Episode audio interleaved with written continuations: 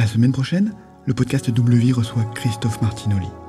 Christophe est romancier, scénariste, réalisateur et auteur de bande dessinée. J'ai découvert avec sa série de romans de science-fiction Après l'effondrement. Et j'ai été impressionné par son enthousiasme et son professionnalisme dans son rapport à l'auto-édition. En attendant la semaine prochaine d'en apprendre plus sur sa vision, je vous propose de découvrir le début du premier tome d'Après l'effondrement, intitulé Dernier départ. Nous voici après le prologue, dans le chapitre 2, pour la découverte de son univers au travers des yeux d'Aélis. Alors c'est parti.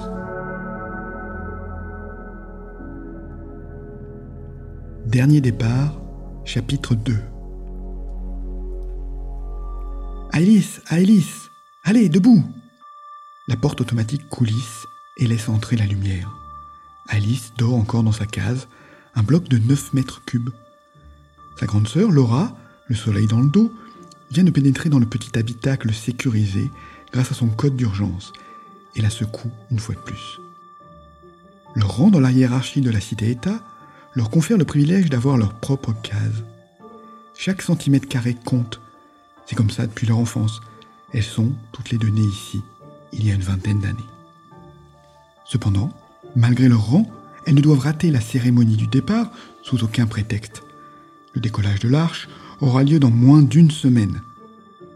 Ce matin, toute la base doit se réunir pour ce dernier moment solennel, avant que soit entamée la cryogénisation complète de tous les citoyens français du Magonia Consortium.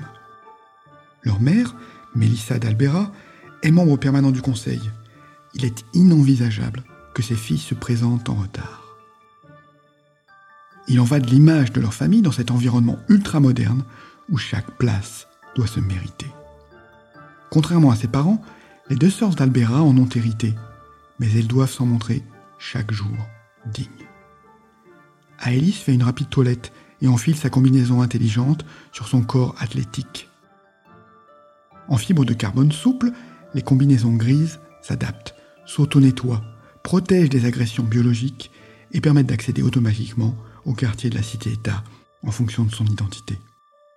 En outre, Aélis et sa sœur bénéficient d'une tenue spéciale qui leur confère plus de force et d'endurance en accompagnant leurs mouvements lorsqu'elles pratiquent du sport. Dotées de la plus haute technologie, elles permettent aussi de stopper temporairement une hémorragie en attendant d'être opérées. Chaque vis sélectionnée dans l'arche par le consortium est précieuse.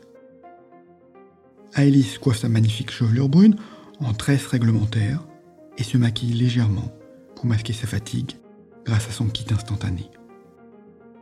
Sa sœur, son aînée de 3 ans, moins cérébrale, plus petite et plus puissante, s'est engagée dans l'armée. Elle a appris le maniement des armes et s'est spécialisée dans le combat rapproché. Ce sont, toutes les deux, des filles issues d'une lignée fondatrice du consortium. Le grand-père paternel, Angelo, a été parmi les premiers médecins-ingénieurs à préparer la future génération de l'espace. Il fut l'un des pionniers français de la construction de l'arche en participant à la création des blocs cryogéniques pour supporter le voyage. Depuis toute petite, c'est lui qui les a formés, avec ses parents, à être les dignes héritiers de l'espèce humaine. Elles sont nées dans les années 2080 et la civilisation, telle que leur grand-père l'a connue, n'existe plus que dans des cités ultramodernes comme la leur sur la planète.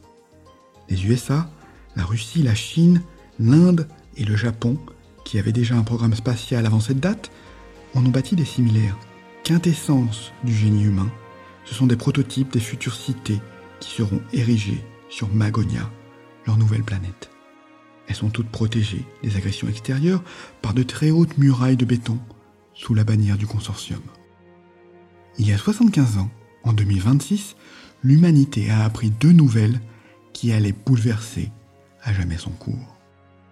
Alors qu'elle subissait déjà l'effondrement de la civilisation thermo-industrielle et qu'une élite s'était accaparée les dernières ressources, la Terre fut frappée par plusieurs petites météorites très particulières que personne n'avait pu détecter.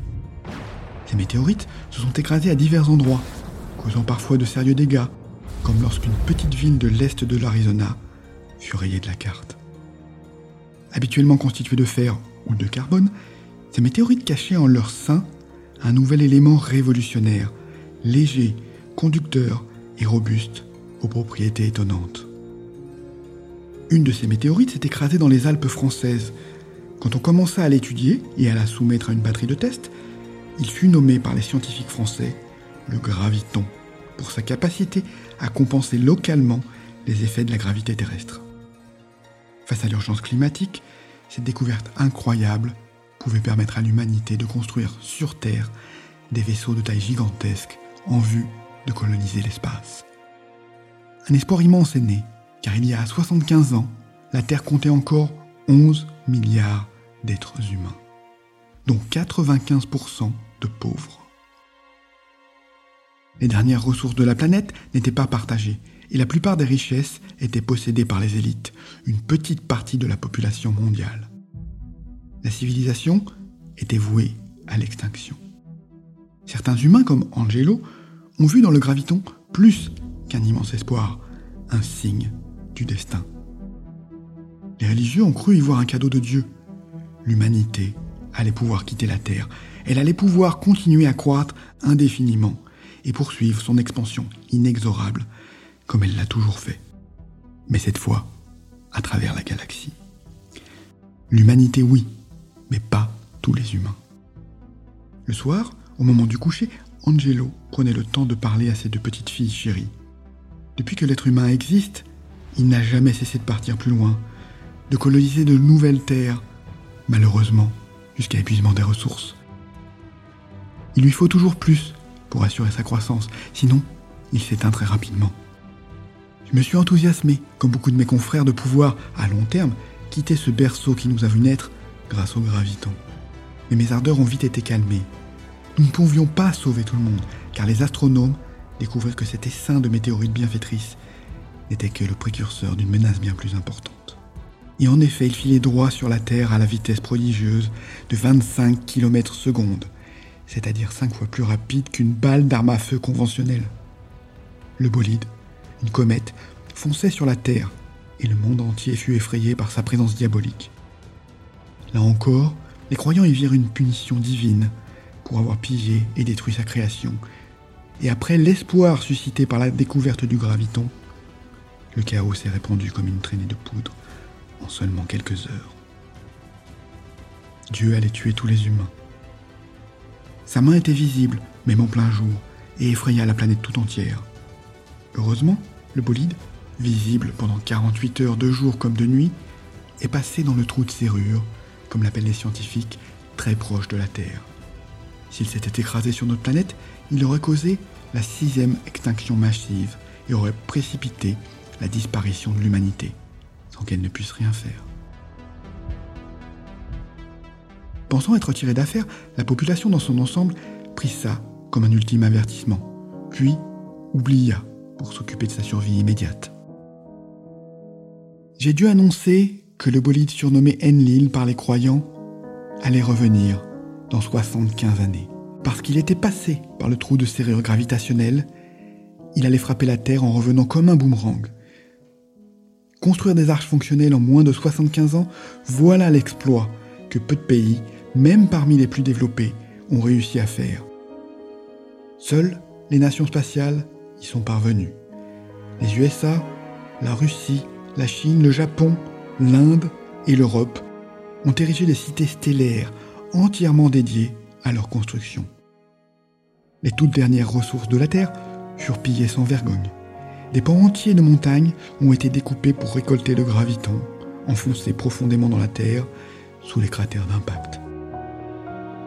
Des glaciers et des lacs vont être asséchés pour assurer notre survie dans l'espace et le seront jusqu'à la dernière goutte. À quoi bon économiser ce qu'il reste, puisque nous ne reviendrons jamais Le bolide va transformer la Terre en brasier. Mais au final, ce sont les humains eux-mêmes qui ont précipité leur chute. Il y a eu plus de 10 milliards de morts dans le monde. Aélis et Laura ont appris tout cela de la bouche de leur grand-père Angelo. Il leur a rappelé combien elles étaient chanceuses. Il leur a décrit des dizaines de fois ce bolide flamboyant aux mille teintes sombres qui a parcouru le ciel en 2025, le jour anniversaire de sa 25e année, le 5 octobre.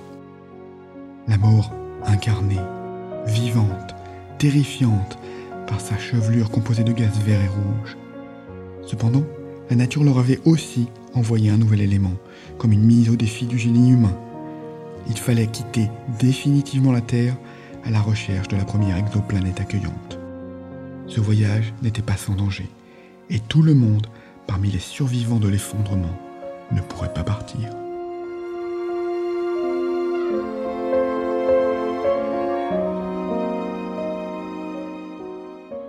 Voilà, j'espère que cet extrait vous aura donné envie de découvrir le travail de Christophe Martinoli. Et pour en savoir plus sur moi, mon parcours d'auteur et découvrir mon recueil de nouvelles, abonnez-vous à ma lettre hebdo, Le Flow, depuis le site michaelraymond.com. Rendez-vous la semaine prochaine pour l'interview de Christophe. Et d'ici là, portez-vous bien. Je vous souhaite une belle vie remplie d'imaginaire.